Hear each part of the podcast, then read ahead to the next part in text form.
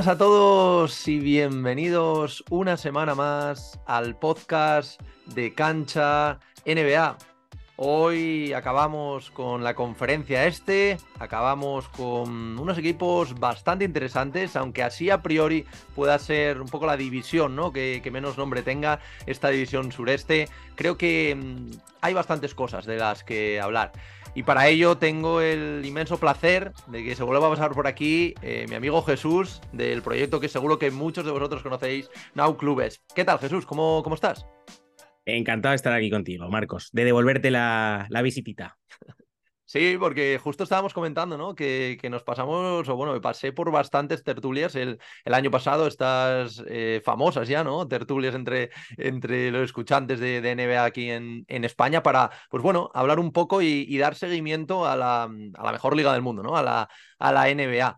Pero bueno, antes de empezar con este análisis, Jesús, para a lo mejor el que te esté viendo, te esté escuchando por primera vez, no sepa qué es Now Club Est, Cuéntanos un poquito quiénes sois estos tíos que os hacéis previas todos los días de todos los partidos de la temporada, ¿eh? que, se, que se dice pronto. Cuéntanos un poquito sí. del proyecto. Pues este año ha cambiado algo y es que nos ha dejado el presidente, el presidente Boye, será ahora el emérito, ¿no? el presidente emérito, ya lo conocemos así. De hecho, ayer se pasó por el, por el chat en, en Twitch. Nada, sí, hacemos todas las previas. Voy a intentar hacerlas todas. Voy a intentarlas. O sea, eh, es el reto que me he propuesto, continuar con esto. Eh, cada día en YouTube nos podrán ver, eh, pues explicaremos qué partidos se juegan y un poco las claves de, de cada partido. Y luego, pues en Twitch, pues un poco más las risas, ¿no? Eh, las tertulias, ¿no? Las últimas horas de los partidos, eh, las charlas, gente que se pasa, tú incluido, pues que lo pasamos muy, muy bien. Y, y poquito más, ¿no? La verdad, sobre todo eh, vivir el, baloncesto, la NBA, pero, pero pasarlo bien, ¿no? Pasarlo bien. Bueno, para el que no, no os conozcas, eh, lo voy a dejar por aquí en la, en la descripción, tanto en, pues bueno, en todas las plataformas de, de podcasting como, como en YouTube, ¿vale? Os dejaré por aquí las, las redes sociales para que, para que lo sigáis. Y bueno, Jesús, si te parece, vamos a ir con, con el análisis, que hay muchas cositas, ¿no? De las que, de las que hablar. Es cierto que quizás, eh, bueno, quizás no, seguro sea la división un poquito más floja, ¿no? Dentro, de, dentro del este, además después un poquito de esa, llamemos, inoperancia, ¿no? Quizás de, los Miami Heat, que parecía que al final iban a pasar grandes cosas, por el momento no, no ha pasado nada y no parece, ¿no? Que, que, vaya a pasar. Luego tenemos otros equipos como los Charlotte Hornets, que quizás sí que son un equipo que dejan un poquito más frío a la gente, pero luego, bueno, tenemos también a los Orlando Magic, que ahora hablaremos de ellos, son un equipo joven del que, bueno, hay, hay cosas, ¿no? Que, que podemos hablar y que podemos sacar. Luego los Washington Wizards, que están ahí inmersos en una situación tanto complicada y que, que, no se sabe, ¿no? Un poquito por, por dónde va a ir, ¿no? Yo, yo creo que, que puede romper el, el, proyecto por algún lado, pero bueno, veremos. Y luego unos Atlanta Hawks, que es verdad que, mm, que el año pasado, pues Mm, es verdad que compitieron un poco a los Celtics cuando parecía que no podían competirle, pero bueno, mm, vamos a hablar de ellos también porque creo que son eh, un equipo interesante, pues lejos de, las grandes potencias ¿no? del, del, este, pero, pero bueno, un equipo del que, del que hay que hablar, ¿no? Y luego, como bien decía, pues acabaremos con, con esos Miami Heat, ¿no? Que, que aunque no hayan hecho muchos movimientos, creo que vamos a tener un buen rato, ¿no? Charlando sobre lo que pudo ser y, y al final no fue, ¿no? Podemos hablar ¿Cómo, también del, del pelo de Jimmy Butler. Podemos bueno, se puede hablar, se puede hablar, claro, claro, no, no, se puede, no, se, se debe hablar. Eh, antes de, de, empezar, uno, uno a uno, ¿cómo, hmm. ¿cómo ves tú esta, esta división? Que quizás, como decía, parezca un poquito más floja, ¿no? Un paso por detrás de, la, de las eh, otras dos. A ver, sí, en el este, a priori, claramente es la, la división más floja, ¿no? Tenemos tres equipos que seguramente estén fuera de, de las diez primeras posiciones, ¿no? Que son Washington, Orlando y Charlotte. Y Miami y Atlanta, pues a ver qué pasa, ¿no? Yo los veo un poco ISIS. Es que, mira que Miami es finalista de esta pasada temporada, pero visto lo visto, la inoperancia, el quedarse igual y, y no sé, yo, yo creo que incluso en, las finales alguien creía que se iban a cargar a Denver, ¿no? Por ejemplo, pues yo, estoy un poco así con Miami, ¿no? Que no, no les veo, no les veo una amenaza seria ahora mismo, comparado con otros rivales de otras divisiones, como de, esta, de, de, otras divisiones de la conferencia este, la verdad que, que, sí, coincide. Yo creo que es la más floja. Hmm. Sí, al final una, una conferencia este que no es que, por ejemplo, Miami no se haya reforzado. O sea, aparte de que no se refuerza, es que sus rivales directos eh, se refuerzan y muy bien. Mm. Ahora veremos también el caso eh, Sixers, ¿no? Porque veremos si se queda Harden.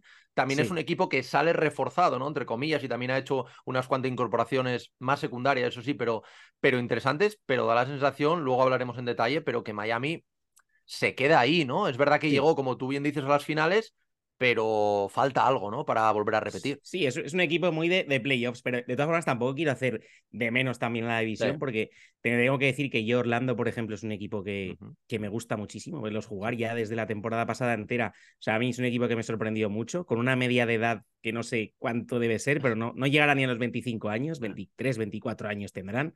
Y luego lo de, lo de Atlanta, ¿no? Atlanta es un equipo que me apetece verlo porque Mira, se han deshecho de, de Collins, ¿no? Por ejemplo, ahora lo comentaremos, pero a ver qué, quién, quién ocupa esa posición, ¿no? Cómo lo hacen. Eh, yo creo que están para competir directamente también. Y luego Charlotte, ¿no? A ver qué, quién, quién llega. O sea, que es un equipo que, que hace dos temporadas, no sé si recuerdas, pero se decía, oye, este Sí. equipo es el que mejor juega de toda la NBA. Ujú. Pues los jugadores más o menos son los mismos. Luego han tenido ahí sus, sus temitas, ¿no? que, que, que, que, que a eso les ha llevado, ¿no? A estar ahora mismo en la nada. Pero bueno, mm, el equipo realmente flojo que veo aquí es, es, es Washington, ¿no? Yo creo que Washington Wizards me parece un equipo que sí que es, que llevan en el limbo ya no sé cuántos años. años, de verdad, o sea, no sé cuánto tiempo. Bueno, pues vamos a, a empezar y vamos a meternos ya en harina, Jesús, y vamos a empezar por, por esos Charlotte Hornets, ¿no? Que, como tú bien apuntabas, hace un par de temporadas era este equipo que lo que nosotros llamamos League Pass, ¿no? De, de estos que te apetece ver. Eh, además, no sé si recuerdas también que tenían un comentarista que era, que era increíble, que celebraba Sí, sí, los mates, que era, era brutal. Se habían juntado varias cosas, ¿no? Pues la llegada también de, de la Melo Ball, que el año pasado pues, se perdió eh, bastantes partidos por, por tema de lesión. Eh, teníamos por ahí, ahora hablaremos de- del caso Bri- Miles Bridges, ¿no? Que al final parece que va a volver después de- del el tema este que comentabas tú, ¿no? Que tuvo por, violencia de género. Eh, al final parece que creo que le habían metido 30 partidos y que aún le quedaban 10, o sea que empezará más o menos por el partido 10, pero parece que ha recibido el indulto, digamos, entre comillas, de, de la franquicia para, para volver a jugar, ¿no? Una cosa que tampoco estoy muy de acuerdo, pero a nivel franquicia de ellos, evidentemente a nivel juego, sí que les viene bien. Luego tienen eh, jugadores interesantes, ¿no? Como PJ Washington, Mark Williams, ¿no? El, el rookie del, del, año pasado, eh, que creo que había sido un pick 14, pick 15, si no me equivoco, de, del draft. Y luego también hay que hablar, evidentemente, de, de Brandon Miller, ¿no? De, de, la, de esta selección número 2 de, de este draft, que yo creo que que es de, junto a la Melo Ball, evidentemente, pero alguien que va a marcar el, un poco el devenir ¿no? de, del proyecto de, de, esta franquicia, porque la Melo Ball sabemos que, que es un buen jugador, eh, Mark Williams, eh, sobre todo después del All-Star, pues dejó cosas interesantes, aunque no es un pivot versión moderna, ¿no? sino un poquito de, de los, más, an, de los más antiguos. Antigua pero bueno, eso Mm. es, pero, pero bueno, tiene puntos, coge rebotes, sirve en defensa, bueno, puede, puede hacer algo, ¿no? Y sobre todo en una franquicia como, como la de Charlotte, ¿no? Que lleva tantos años sin una presencia interior. Entonces, eh, cuéntanos un poco cuáles son tus sensaciones y ahora entramos más en profundidad a analizar incorporaciones, bajas, pero a nivel general, ¿qué, qué te parecen estos Charlotte Hornets este año? Yo creo que es un, un poco lo, lo, mismo de estos dos últimos años. No es un equipo que, que, puedes ver que hay talento, sobre todo tienen un tipo como la Ball que a mí me parece que es un jugadorazo que, que ya desde la primera temporada, ya lo dije, que cayó bocas, la mía la primera, porque no es simplemente marketing, es que es muy, muy bueno. Luego además le ves cositas, ¿no? Que va mejorando en el tiro.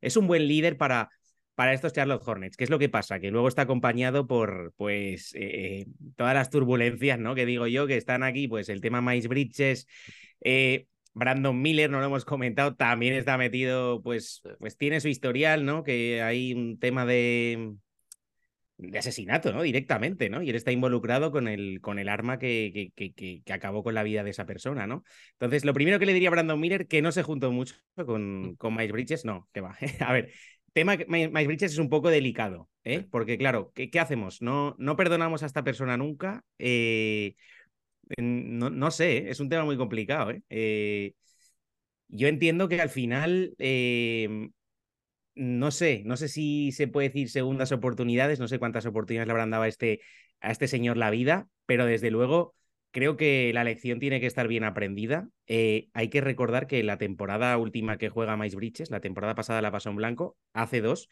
mm, pues fue, después de la Melo, fue el mejor del equipo. Yo, yo es que Eh, de hecho, yo lo habría votado como el MIP, el, jugador más mejorado. Mm, unos promedios de más de 20 puntos, recuerdo, buenos porcentajes, liderando. Es un tipo muy, muy completo. Veremos si esa cabeza, esa segunda oportunidad que la vida le ha dado, que la NBA le ha dado, que no sé si la merecía, pues la aprovecha. Espero que sí, de verdad. Entonces se te queda un equipo, si solucionan todos estos temas, ¿no? Si esto sale bien, en principio es que me parece un equipo que tampoco está mal, porque lo has comentado tú, Mark Williams. Mm, por fin tienen un center que dices medio decente, ¿no? O sea, o por lo menos que lo ves que vaya a ser medio decente. Porque hemos estado años viéndoles con Cody Zeller, ¿no? Eh, Plumlee. Eh, yo a PJ Washington no lo veo, no lo veo solo para jugar de 5. Entonces me parece. Yo, yo dejaría un quinteto de la siguiente manera: con la Melo Ball, luego Terry Rozier. No olvidemos a Terry Rozier, oye, y al final el hombre es el que ha tenido que tirar del carro. Y con sus limitaciones, pues lo ha hecho, ¿no? Si los acompañas luego de Brandon Miller, si este chico sale bien, que yo lo que he visto me parece un muy buen jugador, me parece que tiene un potencial tremendo, es muy alto, eh, buen manejo, una mano muy buena, sobre todo desde el triple, creo que les viene muy, muy bien porque les falta eso, ¿no? El, el anotador total es lo que les falta. ¿Será este chico? Mm, no lo sé, pero yo, viendo que es un, equipo que está en, reconstrucción y que tampoco le puedes pedir que aspire a demasiado, yo sí que le daría la oportunidad en el quinteto. Les metería junto a PJ Washington y Mark Williams y el repudiado Miles Bridges, de momento lo tendría en barbecho ahí en el banquillo, segunda unidad, y a ver qué pasa, qué pasa con él. Y, y luego vemos jugadores, ¿no? Como Hayward, ¿no? Muy veterano, que yo creo que ya se le ha pasado un poco el, arroz. Es que no, creo que esté para más de 30 minutos por partido. Mm, no sé, y luego jugadores muy jóvenes a los que nunca se les ha dado la oportunidad, ¿no? Mm, entonces, e, es un... A ver qué pasa, ¿no? Aquí, porque lo que te digo, el quinteto me parece que no está mal del todo, si, si todo está en su sitio, ¿no? No creo que les dé para competir con equipos que a lo mejor se vayan a meter en play-in, pero luego con lo demás, como tampoco conozco demasiado a los jovencillos, porque lo dicho, no se les dado demasiadas oportunidades, igual sale algo, algo mejor de aquí, de lo que pueda parecer, ¿no?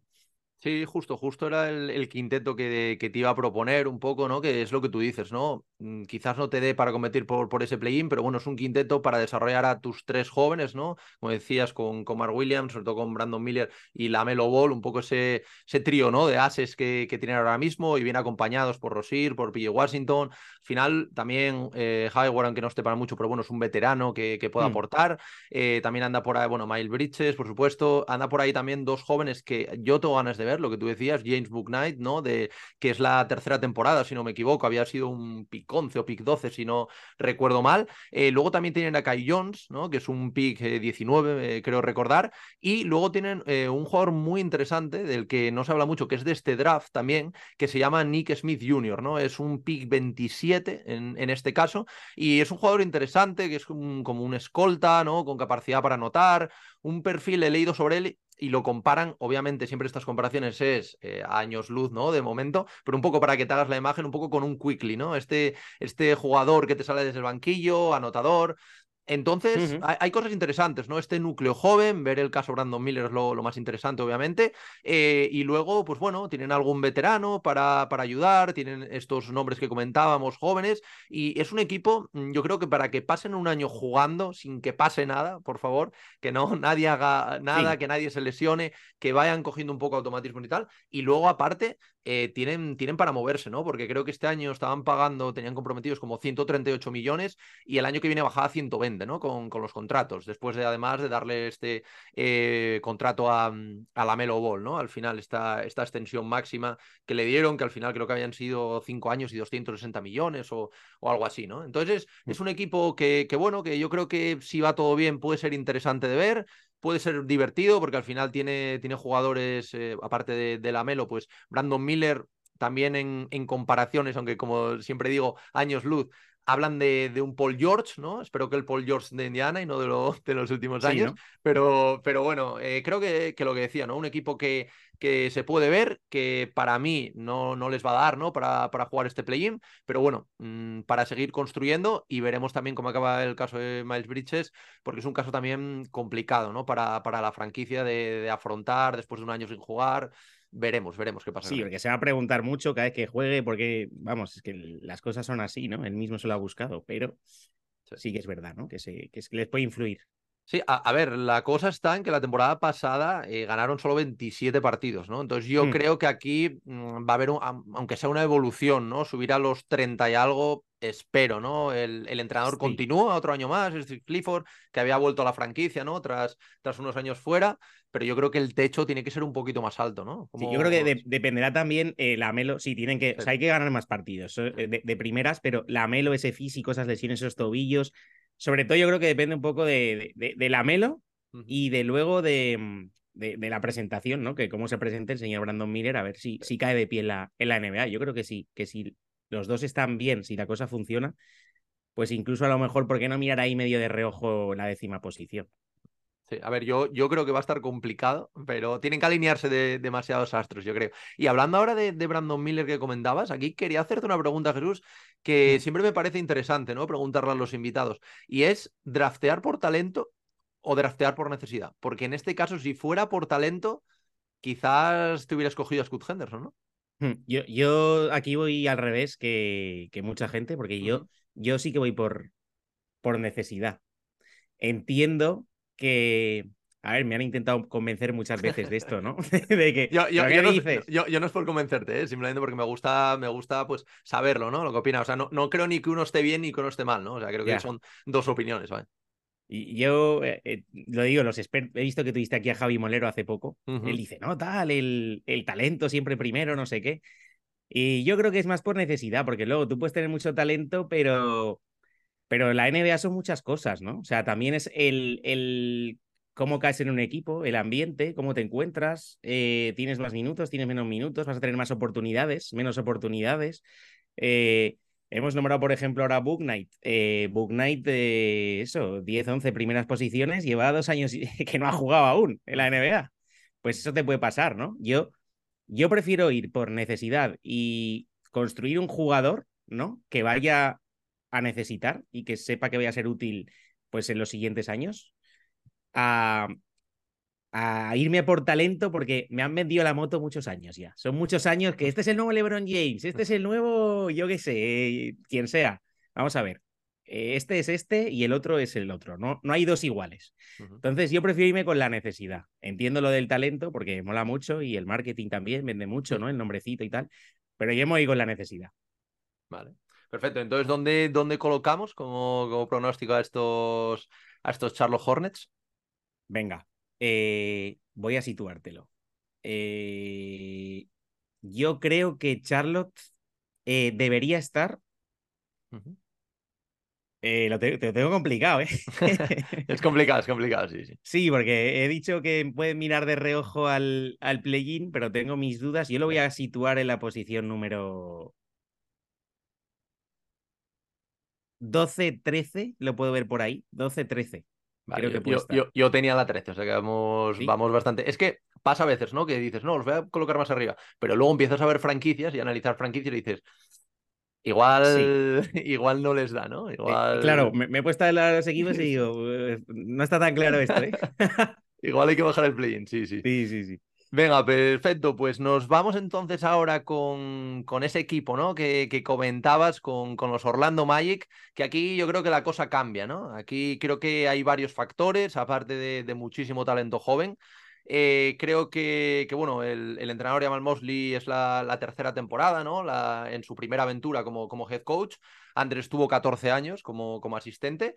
Eh, y bueno, hay un nuevo general manager que también pues eh, parece que, que, se, pueden, se puede venir cambios, veremos cómo, cómo afronta ¿no? esta temporada, pero yo creo que, y antes de entrar a analizar a estos Orlando Magic, eh, que ya digo que, que, me gusta mucho este, este proyecto, creo que la principal buena noticia, bueno, aparte de tener a Pablo Banquero, a Franz Wagner, evidentemente a, a estos nombres, es la vuelta, ¿no? Entre comillas, de Markel Fultz, un jugador eh, que parece que por fin eh, y cruzo los dedos mientras estoy diciendo esto, Jesús, uh -huh. va a poder mostrarnos, no te digo el 100% de su nivel, pero, pero algo cercano, ¿no? Leía todavía hace unos días que, que el jugador decía que era la primera vez desde que está en la NBA que puede entrenar toda una off-season sin tener ningún tipo de lesión. Entonces creo que esto eh, es algo clave porque es una persona que, quitando el talento ¿no? de Franz Wagner, de Paolo Banquero, también Cole Anthony, Jalen Sachs, todo lo que tienen estos, estos Magic, al final el director de orquesta que necesitas eh, se llama Markel y se apellida Fultz, ¿no? Entonces, ¿cómo, ¿cómo ves tú este tema, Jesús?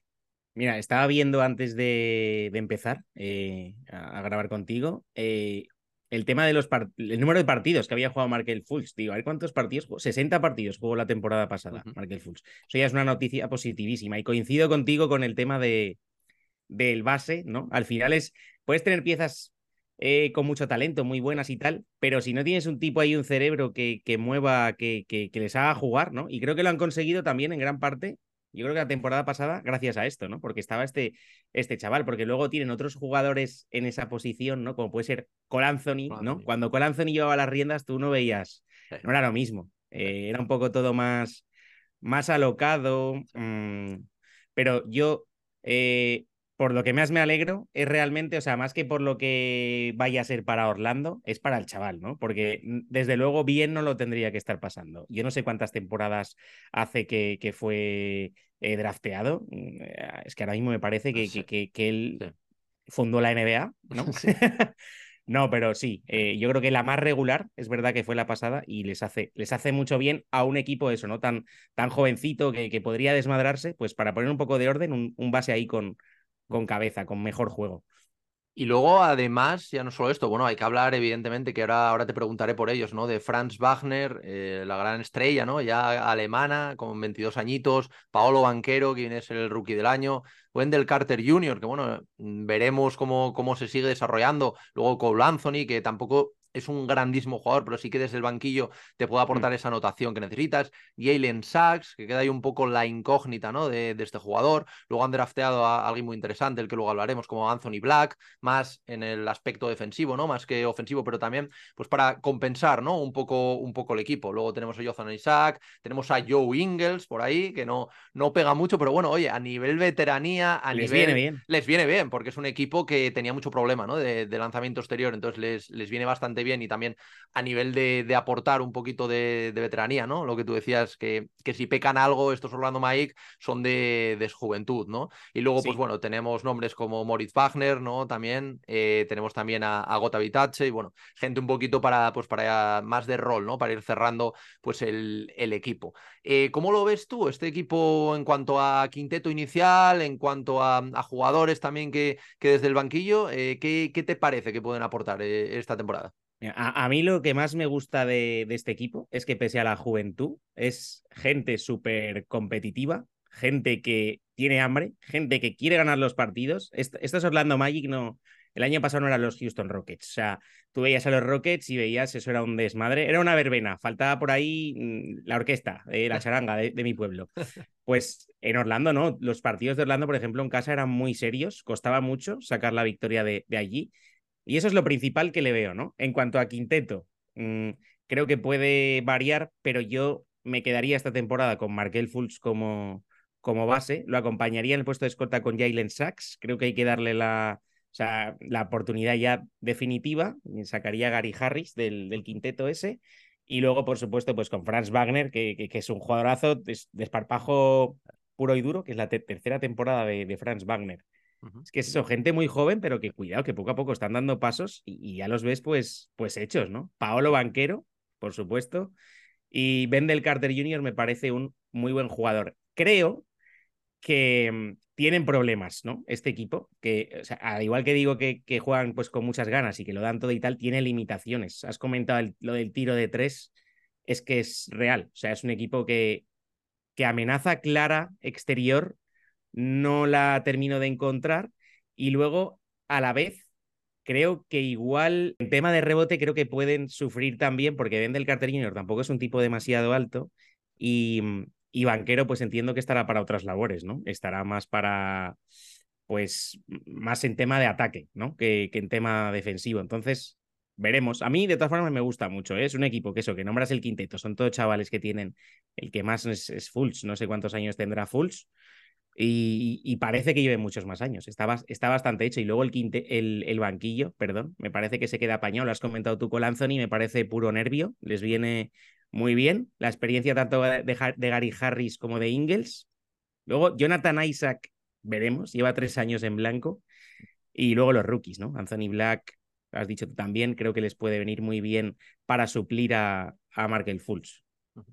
Yo, yo, sí que es verdad que, mm, que, viendo un poco las carencias ¿no? de, de, tiro exterior que tenían, porque es verdad que bueno, ahora tienes a Ingles, tienes a, a Gary Harris, que también tiene, tiene porcentajes eh, decentes, pero yo esperaba que quizás, aunque Anthony Black sea un buen jugador, mm, le veo demasiadas limitaciones en ataque, es un jugador joven que todavía tiene que desarrollarse, y quizás pensaba que irían a por un perfil más, más tirador, ¿no? Algo más, o sea, un Grady Dick, aunque es verdad que a lo mejor no, no tenía tanto talento mm, como podían tener eh, otros, otros jugadores. Mm, no sé, a mí sí. la verdad que esta, esta selección me dejó un poquito, un poquito frío porque es verdad que es uno, para mí, uno de los mejores defensores de, de la camada. Creo que lo puede hacer bien en Orlando y que aporta también esa defensa, ¿no? Que se necesita en un equipo tan joven, ¿no? Que a veces pues van un poco lo que tú decías, ¿no? Como los Rockets, ¿no? Un poco más al ataque alocado y hmm. se dejan un poquito a, atrás, pues un poco las puertas abiertas, ¿no? Entonces también eh, esta incorporación de Anthony Black creo que le va a dar eso y le va a dar posibilidades de quintetos más defensivos, que puede, puede ser interesante, ¿no? Incluso para cerrar algún partido, ¿no? Pero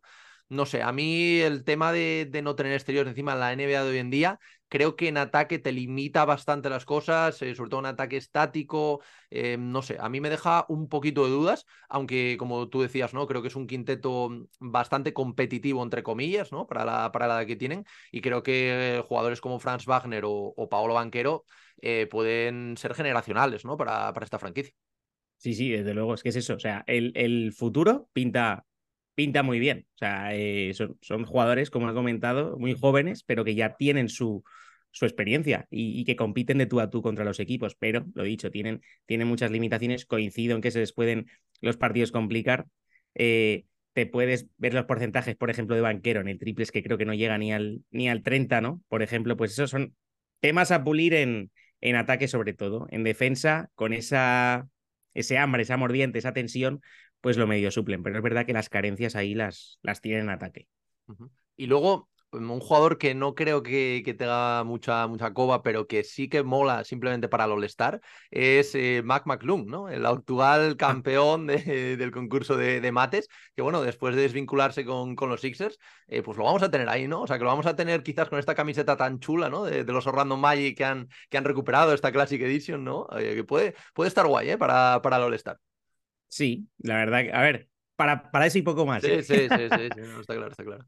Ya, para vender camisetas, oye, pues no, no está mal lo que tú no has está dicho. Mal, ¿eh? No está mal, no está mal.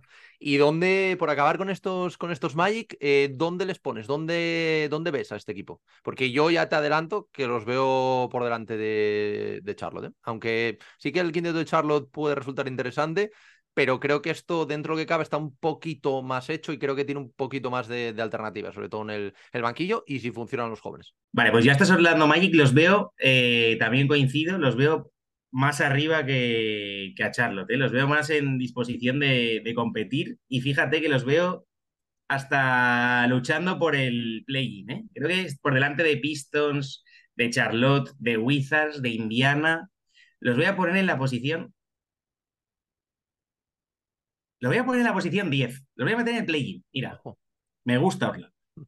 Yo... Es un equipo que me gusta. La, la gente que, me, que, nos sigue, sí, nosotros sí, sabe que me gusta mucho, que me gusta mucho. Yo no soy tan optimista. Eh, yo es que tengo una pedrada importante con, con los Pacers, entonces de ahí, de ahí no me baja Ojo. nadie. Eh, y, y nada, yo los veo quizás 11 o 12, más o menos por ahí. Creo que está por delante de tanto de Pistons, como decías, como de Charlotte, como de, por supuesto, de Washington. Eh, pero bueno, creo que es un proyecto que todavía le queda mm, por hacer, ¿no? Y, y también ver pues cómo, cómo va avanzando, si respetan las lesiones, que es un proyecto también bastante castigado con el, con el tema de las, de las lesiones. Entonces, pues bueno, veremos, veremos a ver cómo va, pero como digo, un equipo interesante que también está pagando ahora, creo que son, creo que eran 138 o 139 millones, creo que era, y el año que viene, depende de los movimientos que hagan, podrían quedarse hasta en unos 90 y poco, pocos millones, ahora no, no recuerdo bien. Entonces, un equipo a, mirar. Y, de este equipo a, a mirar, vamos a otro mm, que aquí no sé si mirarlo tanto, ¿no? Porque es, es, una absoluta incógnita estos Washington Wizards, porque ahora te puedo leer el quinteto y dices, oye, pues no está tan mal, hay jugadores interesantes, ¿no? Tenemos a Tyus Jones, Jordan Poole, Corey Kisper, que a mí es un jugador que, que personalmente me gusta mucho, Kyle Kuzma, que acaba de, de renovar, Daniel Gafford. No, no, es un quinteto a priori, sobre todo con Poole, con Kuzma, tan, tan, tan malo, ¿no? Pero es un quinteto también que yo creo que esto se puede romper en cualquier momento. Luego también eh, un, un, entrenador súper discutido. Creo que es un proyecto que lleva años vagando a la deriva, que acaba de sacar a, a dos de sus principales estrellas, ¿no? Como, como Porzingis y como sobre todo eh, Bradley Bill. Y a mí es que me dejan francamente frío estos Wizards, ¿eh? ¿Cómo, cómo lo ves? Te, te, te, iba a decir que si quieres no lo saltamos. No, no, no, no, hombre, no, no. No, no, no un, saludo a todos los aficionados de los, hombre, sí, sí. de los Wizards. ¿eh? A ver, mmm, es que es eso, ¿no? Bueno, eh, empezando porque se ha ido la, la, imagen de la franquicia, que era, que era Bradley Bill. Mira que se dijo la, la durante la temporada pasada, se decía, hay mucha confianza en el Big Three formado por Kuzma, por Zingis y Bradley Bill. Pues la confianza no sé dónde está porque se han quedado solo con Kuzma. O sea que era una. No, no era cierto esto que se decía, ¿no? Mm, creo que es un equipo que si tú hablas con cualquier persona que no sigue la NBA de normal mmm, y te pones a recitar los jugadores, seguramente eh, pues te dice, ¿de qué me estás hablando? ¿no? No, no conozco a nadie, pero se pueden sacar cosas interesantes. Tú has dicho tu quinteto, yo te digo que, por ejemplo, Tyus Jones me parece un fichajazo.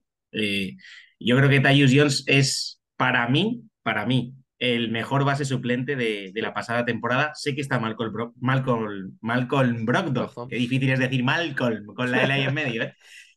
pero, pero para mí Tyus Jones tuvo una papeleta súper complicada, que era suplir a Morant en los momentos de ira de pinza o de lesión, y es que el equipo no lo notaba. O sea, los, los Grizzlies no notaban que Tyus Jones era el base. A mí me parece que es una buena noticia, por ejemplo, ver a este chaval, para mí, titular, porque yo sí que lo pondría de, de titular. Luego, el tema de, de Jordan Poole. Jordan Poole eh, sale de Golden State Warriors, yo creo que lo estaría deseando, eh, la verdad. No es, no, es, no tiene que ser agradable estar en un ambiente en el que sabes que el, el grandullón ¿no? No, no eres precisamente de su, de su agrado. Entonces, creo que le viene bien y qué mejor escaparate que destaparte en un equipo en el que no hay nada de presión, que no hay una... Bueno, la estrella para mí es Kuzma, porque a mí Kuzma me gusta mucho, pero que tampoco hay mucho más, ¿no? Entonces, eh, de hecho, perfil anotador, pues podría ser perfectamente Jordan Poole, ¿no? Ese tío que intentemos que se le caigan los puntos. Ahora bien, amigos de los Wizards, a Jordan Poole lo compras con los 50 puntos que te va a hacer en un partido contra Atlanta, pero también con los 24 mandarinas que se va a lanzar pasado mañana contra Orlando Magic. A lo mejor madura, a lo mejor sí igual, no sé. Y luego creo eso, ¿no? Jugadores como Abdilla, Cory Kispert, eh, me gusta, ¿no? Johnny Davis, recuerdo partido, un partido del año pasado que se fue a 40 puntos o más. Johnny Davis es un pick 10 del pasado draft, si no, si no me equivoco, mm. ¿no? O sea, es un pick eh, bastante elevado, el top 10. O sea... Y con muy pocas oportunidades que, que ha tenido. Pero a partir de esos jugadores que he comentado, pues poco más, ¿no? Gafford, bien, pero creo que podría dar incluso más, ¿no? Con ese bueno, luego, luego, luego, tenemos que yo tengo muchas ganas de ver y se habla un poco de él a Bilal Koulibaly, que era el compañero de, de Wembanyama en, en Francia, que es el pick 7, si no me, si no me equivoco, si no uh -huh. recuerdo mal, y, y, creo que es un jugador eh, interesante que mm, pues también yo creo, es que, claro, a mí lo que me da este proyecto es que no sé si va a seguir así hasta final de año, si va a romper por algún lado, porque es un proyecto que yo sinceramente es que no le veo ganando partidos, o sea, ganará algún partido cuando Kuzma pues le dé por meter puntos, cuando Jordan Poole, lo que decías tú, tenga el partido de 50 puntos, al final, mmm, no sé, a mí es un equipo que, que, se me queda muy corto, tiene nombres interesantes, pues luego también tienes por ahí, bueno, tienes a Abdidja, que a mí es un jugador que, que, me gusta mucho, tienes por ahí a Delon Wright, que es agente libre, entonces, pues bueno, te puede dar un, un poquito más. Eh, luego tienes a Landry Samet, Colibali, tienes a Galinari, que también es agente libre, mm. pero es un equipo como que como que es como un puzzle con muchas piezas, pero no sabes si van a encajar. Parece que es como un equipo, lo que tú decías, ¿no? Un equipo para llegar, eh, promediar 30 puntos, ser All-Star y me voy de este equipo, ¿no? O sea... y, y, que, y que tampoco parece que la apuesta esté clara, ¿no? Porque no. Es que no, no, no, no veo claro, o sea, no sé quién está al timón de, de, de este barco, pero el barco lleva años a la deriva y ahora parece, pues, pues eso, ¿no? Que gana directamente, eh, no sé, que compadezco a los aficionados de los Wizards, eh, la verdad, y, y nada, mmm, que son mártires para mí por ir a, ver a su equipo a, la cancha, poco más, porque es que, no, lo digo de verdad, si el año pasado daba pena ver los partidos de San Antonio y ver la cancha medio vacía, pues no me extrañaría que este año la cancha vacía pues fuese la de, la de Washington, ¿no? Pasar de tener a Vila, Porzingis y Kuzma a tener pues, pues esto, ¿no? A Jordan Poole y Tyus Jones, que como he dicho son jugadores que me parece que están muy bien, pero lo demás no lo, no lo veo. Y, es que además llevan dos temporadas clavando el récord, que esto es curioso, de 35 partidos, quedándose fuera con, con un entrenador como es eh, Wes Ansel Jr., que, que, si bien es hijo de, de, una auténtica leyenda, ¿no? De un Hall of Fame de, de, la franquicia, en los dos años que ha estado como head coach en, en la NBA, en, en Washington, creo que ha dejado bastante que desear, ¿no? Y creo que además ha habido un. Ahora tienen un nuevo presidente de operaciones, que es Michael Winger, si, si, no, si no recuerdo mal. Y, y, bueno, ha anunciado cambios. Entonces no sé si el cambio empezará por aquí, aunque quizás me hubiese gustado, ¿no? Que hubiera sido ya por poner un poco las bases y que hubiesen hecho un movimiento realmente de, de empezar a, a reconstruir.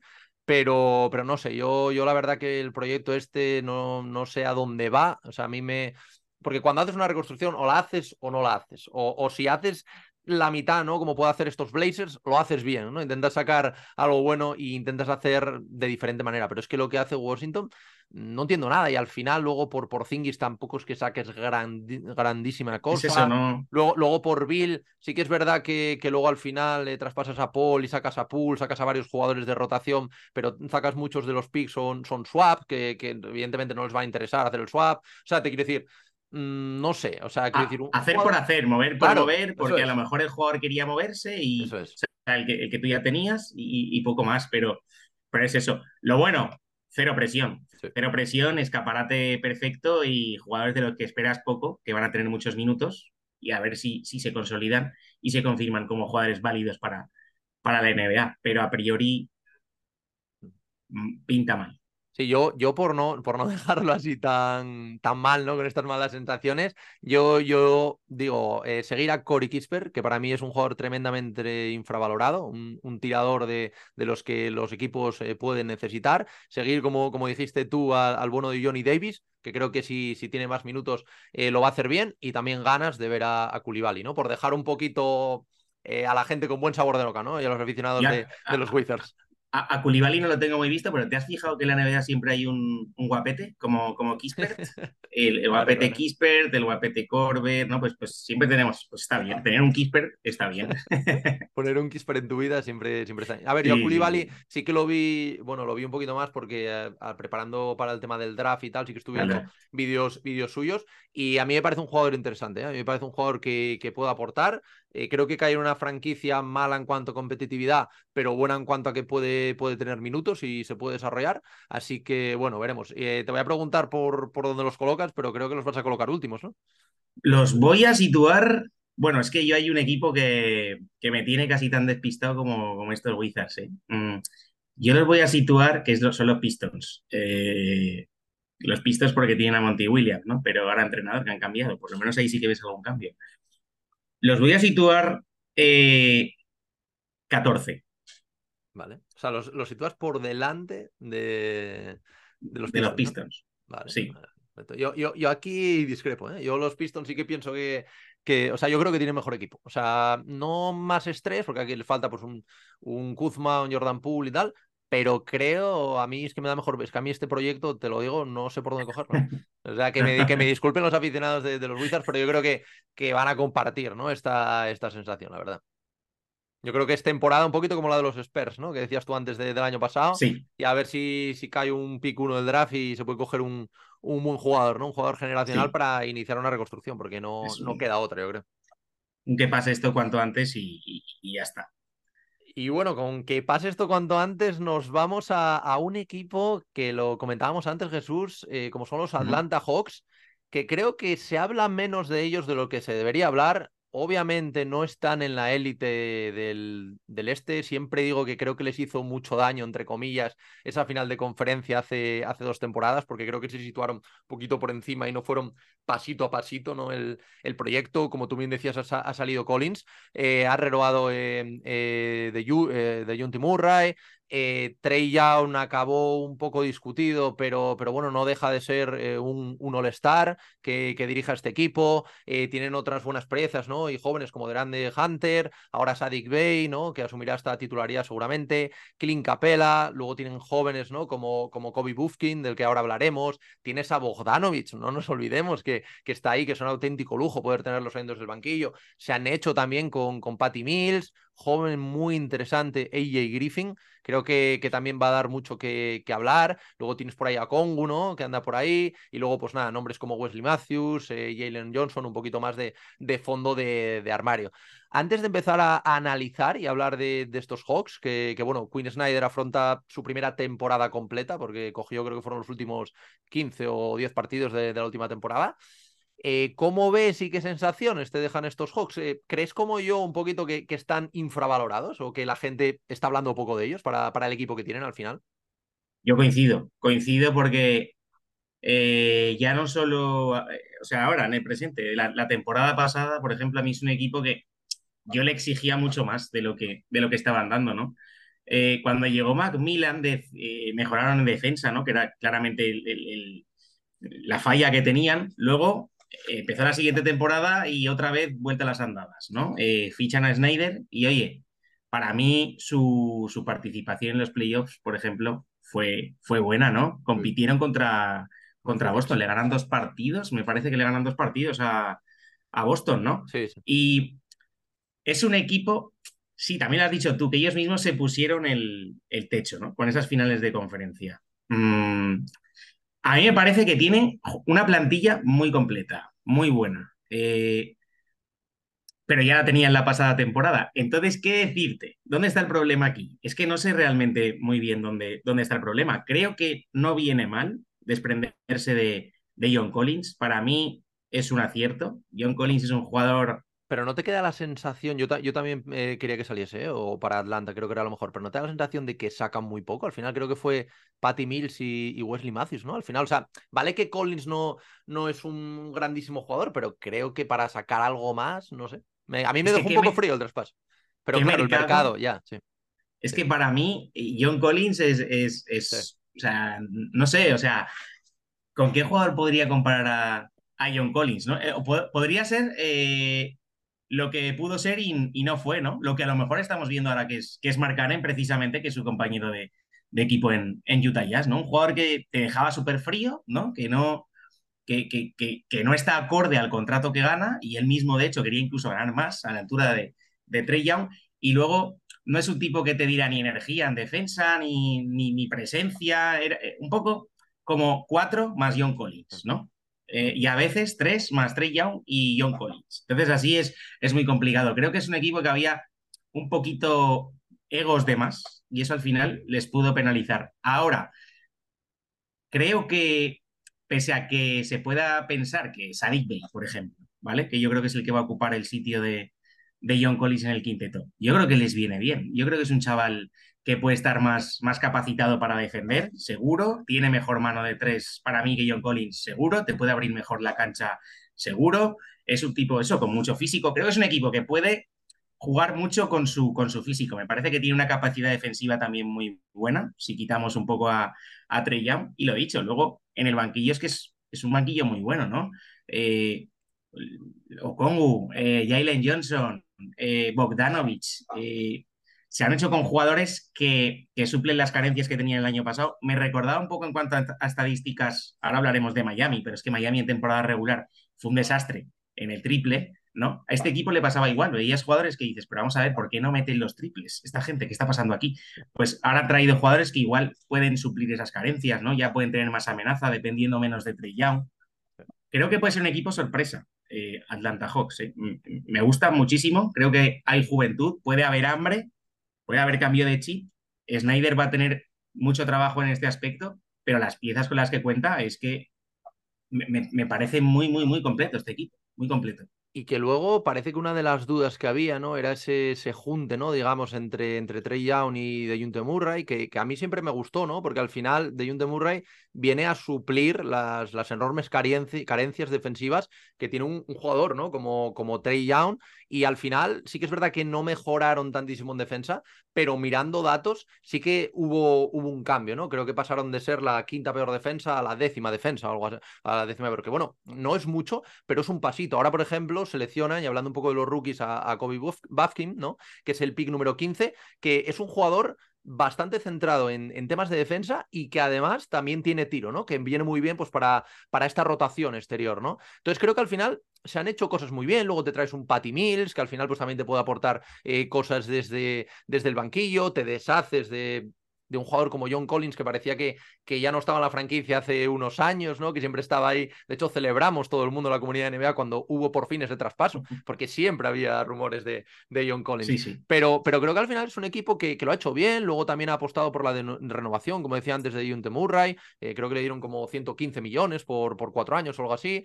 Y, y, bueno, creo que bueno, hay un dato que saqué, a ver si lo encuentro por aquí, que era muy interesante, que Trey Young y de Junte Murray, es un dato muy random, pero me pareció eh, interesante comentarlo, son la segunda pareja en toda la historia de la NBA en promediar cada uno 20 puntos y 6 asistencias en 70 o más partidos de regular season. Y a ver si adivinas cuál es, la, cuál es la otra pareja. Mm, uf, me, me, pillas. A ver, la otra pareja, ¿cuál podría ser? Mm, mm, no lo sé, sorpréndeme. Jordan y Pippen. ¿En serio? Ojito. Trey y de Murray. ¿eh? Compararte en algo con Jordan, o sea, evidentemente pues es algo circunstancial, ¿no? Y estas estadísticas que siempre saca la, la NBA de una manera u otra, pero bueno, oye, hay que hacerlo. O sea, no, no está mal. Entonces yo creo que, que, hay este junte, creo que hay, hay jóvenes interesantes. El caso que te decía antes de EA Griffin, ¿no? Que, bueno, todos lo conoceréis por también en su etapa en Duke, que era una auténtica maravilla. Otro pick 16, ¿no? Este del año pasado. Un alero fuerte que puede tirar. El año pasado creo que promedió un 40 o un 38, 39% en tiros de 3, que es una, una absoluta eh, barbaridad. También tiene IQ, ¿no? Eh, creo que es un jugador súper completo y que, a mí me apetece, me apetece ver mucho, ¿no? Cómo sigue evolucionando. Y luego lo que tú decías antes, ¿no? Tienes a un jugador como Bay, que tiene 24 años, un jugador como, como Hunter, ¿no? Que tiene 25. Creo que hay madera para, a ver, no dar una mm. sorpresaza, pero es que todo el mundo los está infravalorando. O sea, se está hablando de play zona baja. Yo, creo que es fundamental, o sea, en Atlanta insisto que es el tema mental, o sea, que es que estén centrados, o sea, que, que jueguen porque son muy buenos y, y luego es que encima son es un equipo fuerte. Voy a, pensar, por ejemplo, en Capela. Capela es un jugador que depende de cómo esté también. Eh, el Coco, ¿no? Es un jugador que hay veces que lo ves motivado, al día siguiente le da por no correr, ¿no? Pero, pero las condiciones las tiene todas, ¿no? Para ser un súper protector de aro, un muy buen defensor, un súper buen reboteador. Y te puedo decir lo mismo de cualquier otro jugador, ¿no?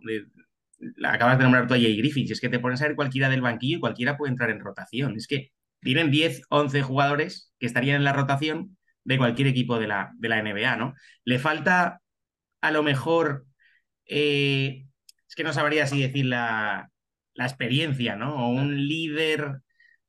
Pero claro, hemos dicho, Trey Young ya los lleva a unas finales de, conferencia, pero no sé si les falta un líder que, los haga pues más a lo mejor centrarse en, en lo buenos que son y creo, creo que puede ser eh, Snyder desde el banquillo. ¿eh?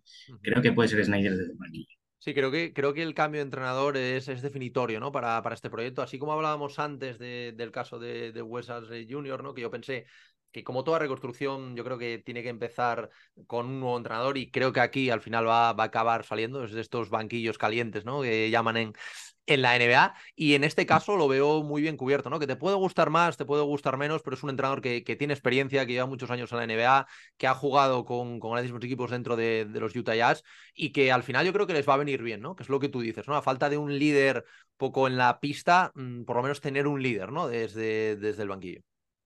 Sí, porque en, los Jazz se les ha acusado mucho también, ¿no? En los Jazz se le acusaba mucho del tema de los playoffs, que no había reacción, eh, pero hay que recordar que a los Jazz por momentos los hizo el mejor equipo del oeste, un equipo que, daba gusto verlos jugar, ¿no?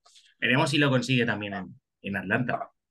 ¿Y dónde, por acabar con estos, con estos Hawks, ¿dónde, dónde los ves? A mí me, ha costado porque quería ponerlos un poquito más arriba, pero es que me he puesto a, revisar equipos. Boston, Filadelfia, ahora si se, si se queda Harden al final, Milwaukee, los hmm. Cavs, Knicks, Heat, que veremos el tema Heat también, Nets también, que ojito, ojito con, con, estos Nets, que también es un equipo del que no se habla nada, y veremos si por fin vuelve Simmons. Entonces hay, hay bastantes equipos. Yo te adelanto que los pondría play-in zona alta poquito como el año pasado, ¿no? Que creo que quedaron séptimos, me parece que fue. Y yo soy más generoso, a mí Atlanta me gusta. Eh, creo que tienen plantilla, que es importante para una temporada regular. Tienen buenos suplentes, eh, tienen buen físico. Yo los voy a situar en, la, en el puesto número 5 de la conferencia este. Me vuelvo loco y los pongo en el puesto 5. Creo que pueden sorprender, de verdad. Creo que es uno de los equipos que puede subir. ¿Qué equipos quedarían por debajo? Yo pondría por debajo eh, tanto a Knicks como Nets, seguramente. Y estaba pensando meterte hasta Filadelfia, ¿sabes? Pero, pero me, voy a relajar un poco, que se nota que hace tiempo que no, que no se juegan partidos. vale, perfecto, perfecto. Pues dejamos aquí la, la pedrada por si, por si sale. Y bueno, Jesús, vamos con el último, ¿vale? El, que debería ser, bueno, el, líder de, de, esta división, ¿no? el actual finalista de la NBA, pero como comentábamos al principio del, episodio, uno de los equipos más decepcionantes, ¿no? A la hora de, esta temporada baja, de, esta off-season, salieron grandes nombres como Lillard, eh, luego grandes nombres como Ru Holiday, que les habrían venido muy bien. Y al final, y con todo el respeto que yo le tengo a un jugador como, como Lauri, ¿no? Al final, mm, tener a tu base titular a, un Kyle Lauri en la situación que está ahora, haberte quedado con Tyler Hero. Eh, luego tienes, sí, en el 4 tienes a Kevin Love, que es un grandísimo jugador y el año pasado lo hizo muy bien, pero ya tiene sus años. Bama de Bayo, que también es un gran jugador, pero tampoco es una superestrella que te vaya a marcar el camino. Yo creo, y aquí me parece un, trabajo bastante malo, ¿no? De las oficinas de, de Pat Riley en este caso. Creo que cuando quieres algo tienes que arriesgarte y tienes que ir a por ello. Eh, y veamos el caso Milwaukee, ¿no? Al final, oye, eh, sí, Rujoli es un grandísimo jugador. Para mí, es de mis jugadores favoritos de, los últimos años, sin duda. Creo que pocos bases güey, o, si habrá incluso alguno mejor que él. Es verdad que ya tiene, pues creo que son 34 años. Pero al final, si quieres ganar y son proyectos y ahora con, con todas estas subidas, ¿no? De tema de salarios y tal, son proyectos que van a durar poquito, tienes que jugártela, ¿no? Y los Milwaukee Bucks se la han jugado, los Boston Celtics se la han jugado también, ¿no? Deshaciéndose de Marcus Smart, eh, deshaciéndose de, Malcolm Brogdon, eh, trayendo un jugador como Porzingis, ahora apostando por Rujolé.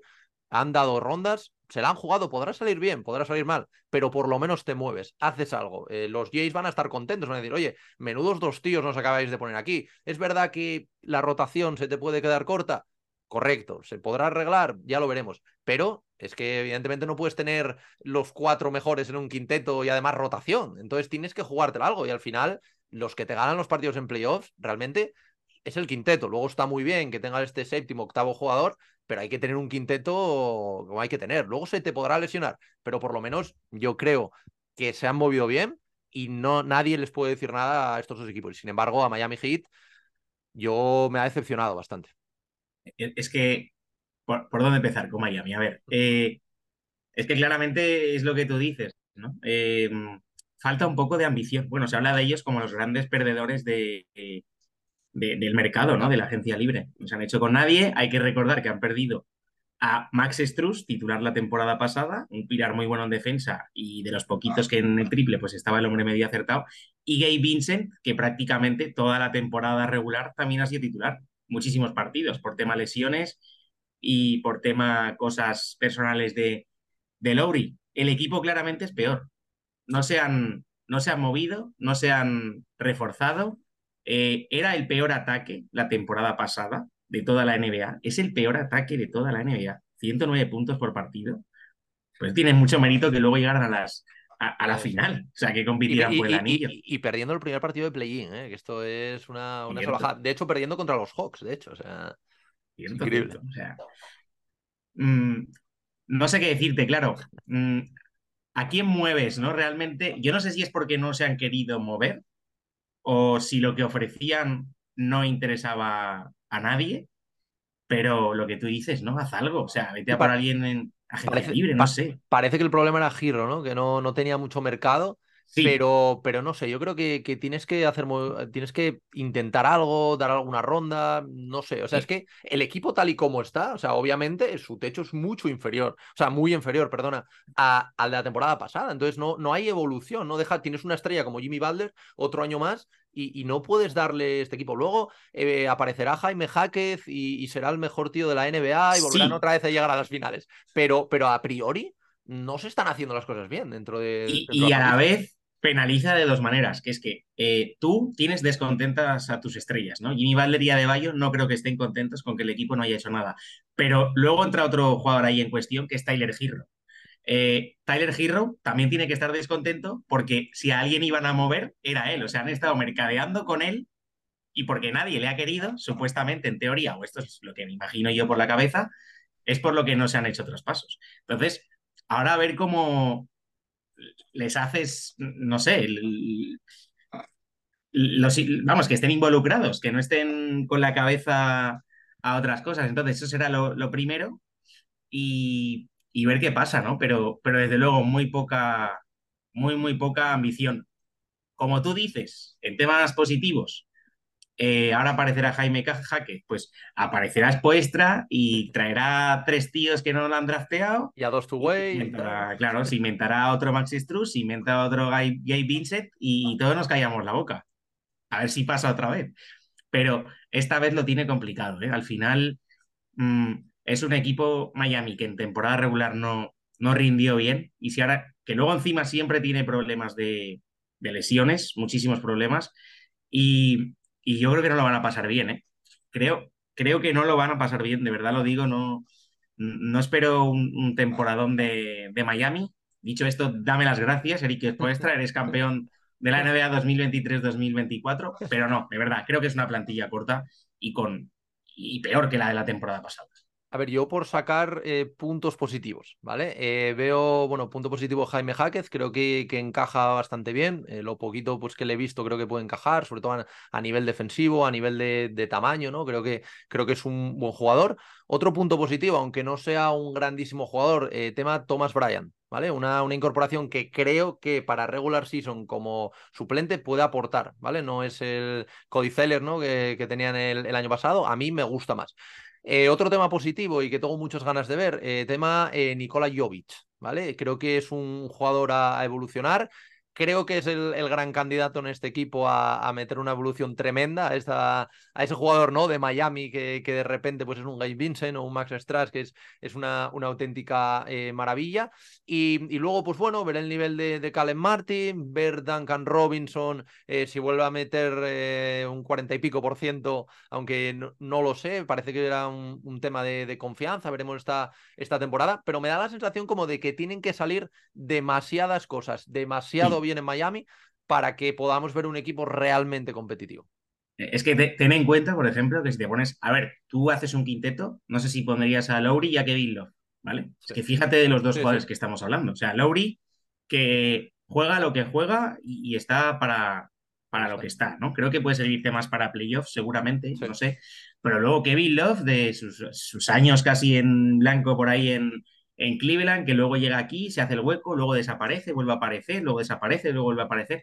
No sé, o sea, estás depositando un poco el, el, proyecto en gente muy que, no es del todo regular, ¿no? O sea, al final es eso, Jimmy Butler, Adebayo, claros, Giro, veremos, eh, y luego los del banquillo, pues veremos. Yo creo que es importantísimo eso, ¿no? Que jugadores aparezcan de la nada. El caso de Jovic, yo sí que coincido, creo que este chico es el que está llamado a tener minutos de verdad, ¿no? Eh, además, más que es un tipo muy alto, pero que es bastante versátil, creo que en casi en cualquier posición te puede hacer el, papel. Con Thomas Bryan tengo más dudas porque eh, es muy perfil Adebayo, ¿no? Se mueve un poco por, por las mismas aguas y si no puede coincidir a la vez en cancha con él, pues al final si suma solo sumará pues igual 10, 12, 15 minutos como mucho y creo que poca influencia tendrá.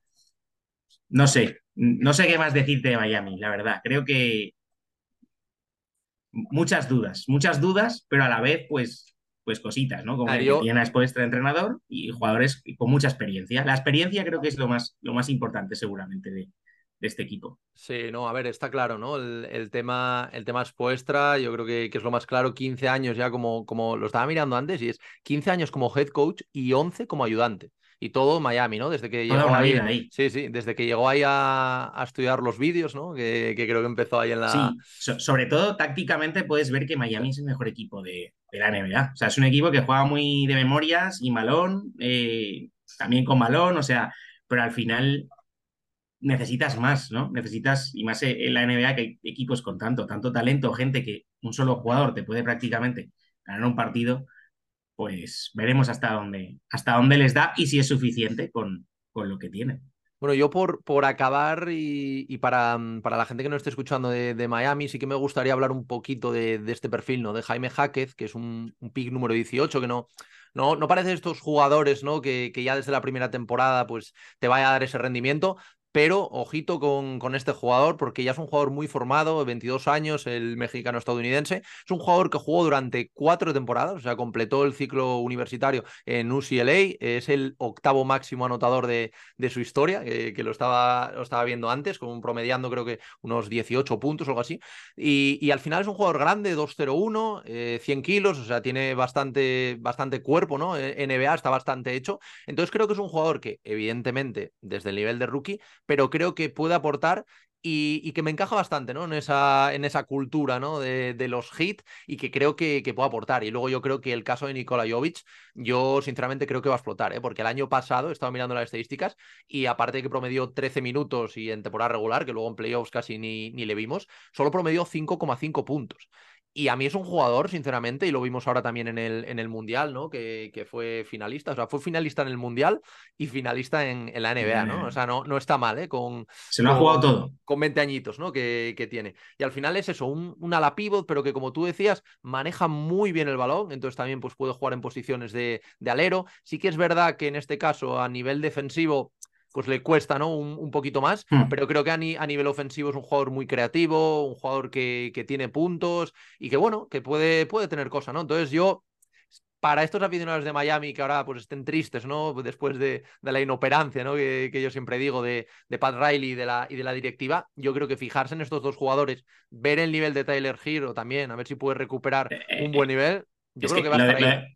Lo de Giro fundamental porque al final tú te miras la plantilla y ese jugador que te haga 25 o 30 puntos por partido que necesita esta plantilla seguramente sea, sea, sea Giro, ¿no? Y mi Valder al final no es un jugador eh, que sea un súper, súper, súper anotador o, no, que, nunca ha destacado realmente por eso. En el momento playoff sí, pero antes no. Y o teniendo en cuenta lo mal que estuvieron el año pasado en ataques, que al final es un equipo que necesita dejar a los rivales en 108 puntos o menos. Entonces, ya te lo dice, o defensa o una aparición ahí, pues la de Tyler Hero, que es la que comento. Pero si no, mal asunto.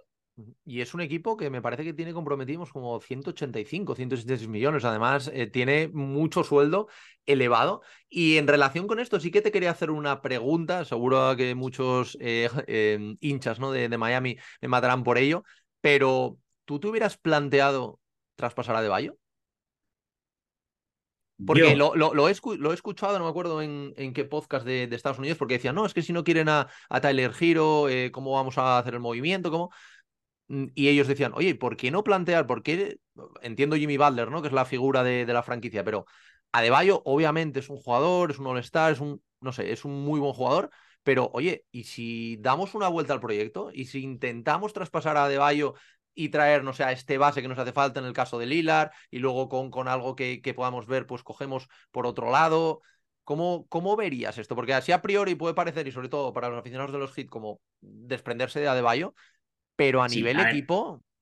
E, es complicado porque no sabría, claro, depende qué recibo, qué, qué mando. A mí Adebayo por momentos me pareció un jugador bastante... Yo me he frustrado a veces con Adebayo, ¿eh? porque... Mm, canastas facilísimas que falla a, dos metros, eh, ganchitos fáciles. Mm. Entonces, tras ese partido te diría, traspásalo, ya. Pero luego a, vez, a la vez ves todo lo que, lo que te ofrece en defensa, que es un jugador muy importante también a la hora incluso hasta de, crear. Manejas que bien, sube la bola él a veces, muchas veces. Creo que es tan importante en el equipo que te tiene que llegar algo demasiado gordo y además tú si se te va de Valle es que cambias el equipo directamente, porque es que es eso, es que es muy, muy, muy importante junto a Claro, yo, yo, yo, lo decía, o sea, yo mm, si soy Miami me costaría, ¿no? hacerlo porque creo que es esa dupla, ¿no? Butler eh, y Adebayo es, es, la clave, ¿no? De, estos hits. Pero claro, si te muestran en ese momento que ahora, porque ahora si nada se mueve, va a ser una temporada, como, como antes comentabas, muy complicada. Entonces, antes de tener esta, esta temporada complicada, no sé, plantearte quizás pues un movimiento que pueda hacer que, que luego saldrá bien o saldrá mal, pero por lo menos es algo diferente, ¿no? Sería al menos un movimiento ambicioso, ¿no? O sea, tú si mueves a De para mejorar, está claro. Entonces, la pieza a mover es que esa de Bayo, no hay otro. Jimmy Butler no lo vas a mover, el Tyler Giro ya sabes el, mercado que tiene, ¿no? Que tampoco es un súper, súper jugador todavía. Que mi amigo Barky lo ponga en el top 10 de escoltas de la NBA. ya, ¿eh? lo vi, ya lo vi.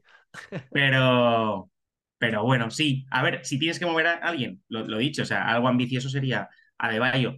A ver cómo te sale la apuesta, ¿no? Pero cambiarías, cambiarías un poco. A ver, lo, lo, malo, lo malo es que vienes de unas finales de, la NBA, entonces es complicado repetir, entonces todo el mundo va a decir, oye, salió mal la cosa, ¿no? Entonces... Yo creo que no ha habido un caso como el de Miami también, porque es que vienes de unas finales de, la NBA, pero vienes de un desastre de, de temporada regular, que casi te vas a tu casa que ni llegas a playoffs. Entonces, no sé, es que es un equipo que despista mucho, ¿eh? porque eh, eh, qué bipolaridad. Eh, de los peores, e, el peor equipo en ataque en temporada regular, de los mejores equipos en ataque en, en playoffs, enfrentándose a Boston, a Milwaukee Bucks. ¿Pero dónde vas? 4-1 a los Bucks, ganando en Boston. increíble. Me, despista mucho, mucho Miami. ¿Y dónde, ya, ya por acabar, ¿dónde, ¿dónde situarías a estos hits? Pues fíjate que los pongo por debajo de Atlanta, eso lo tengo muy claro. Y mm, no sabría. Te los voy a meter octavos de la conferencia este. Vale. O sea, que van, a, entrar otra vez desde play-in y van a volver a las finales, ¿no? Dices. Eh, esa eh, ah, es la estrategia que tiene. ya, claro, claro. no sé cómo les saldrá. Ganar a los Bucks o a los Celtics otra vez y venga, y para adelante. Es el plan, es el plan, sí. Ese plan está claro. yo, yo, es que me, esto me parece complicado, ¿eh? Yo estaba ahí entre séptimo, es que me... Séptimo, sexto, octavo, es que no, no te sé decir. O sea, es o play-in alto o Hmm. o playoff bajísimo empatado a victorias, porque ahora mismo es que me, me resulta, o sea, ojalá, ¿eh? porque a mí Miami es un equipo que quiero ver siempre en, playoffs, porque quiero ver a, a Spoestra, quiero ver a Butler en, playoffs, pero es que ahora mismo con los equipos que hay por delante lo veo hmm. complicado. Yo voy a ponerlo sexto porque me gusta mucho la franquicia, pero, pero me cuesta. ¿eh? Por delante de, Atlanta lo pones y, y por delante de, ¿De los Knicks los, pondrías? Eh, no, o sea, a ver, espera, delante de los Knicks, no, los Knicks podrían ir quintos, ¿no? Eh, o sea, Boston, Milwaukee, Cavs, eh, Filadelfia veremos, Knicks quintos, sí, pongo por delante a Knicks, sí. Vale, vale. Ok. Así que, bueno, así nos queda, Jesús, el, el repaso creo que, hemos sacado bastantes cositas, ¿no? Hasta de estas franquicias que parecían un poquito que se podía hablar menos, ¿no? Como, como los Wizards, eh, ahora Miami, ¿no? Que también, pues también no, es que se pueda hablar poco, pero sí que te deja un poco frío al no haberse movido. Y, creo que al final, pues bueno, ha quedado un episodio muy completo eh, que espero que, todos podáis disfrutar, eh, tanto los aficionados de la NBA como los aficionados de, de estos equipos. Y bueno, nosotros siempre intentamos aunque no nos guste mucho el equipo, aunque no, no veamos el proyecto, puede ser lo más respetuosos ¿no? posibles. Y creo que eh, risas aparte, bueno, lo, lo hemos sido, ¿no? Y, y, ojalá pues todos los proyectos tengan suerte, ojalá esos Wizards rompan de una vez y empiecen una, una buena reconstrucción. Y, veremos, veremos con una temporada que, que, bueno, hoy hemos tenido ya el primer, el primer amistoso entre los Maps y los, y los Wolves en Abu Dhabi.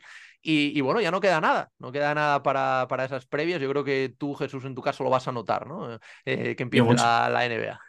Yo lo voy a pasar mal. O sea, voy a dejar de, dormir directamente. Y voy a aprender lo que es grabar solo también. Así que veremos, veremos. Bueno, pues nada, te, seguiremos, te dejaré, bueno, os dejaré a vosotros, los que nos estáis viendo, los que nos estáis escuchando, las redes del proyecto, ¿no? De Now Club Est, del proyecto magnífico de, Jesús. Y, nada, como siempre, oye, un placer volver eh, a tenerte por aquí. Y bueno, a lo largo de la temporada espero que, que volvamos a vernos, Jesús.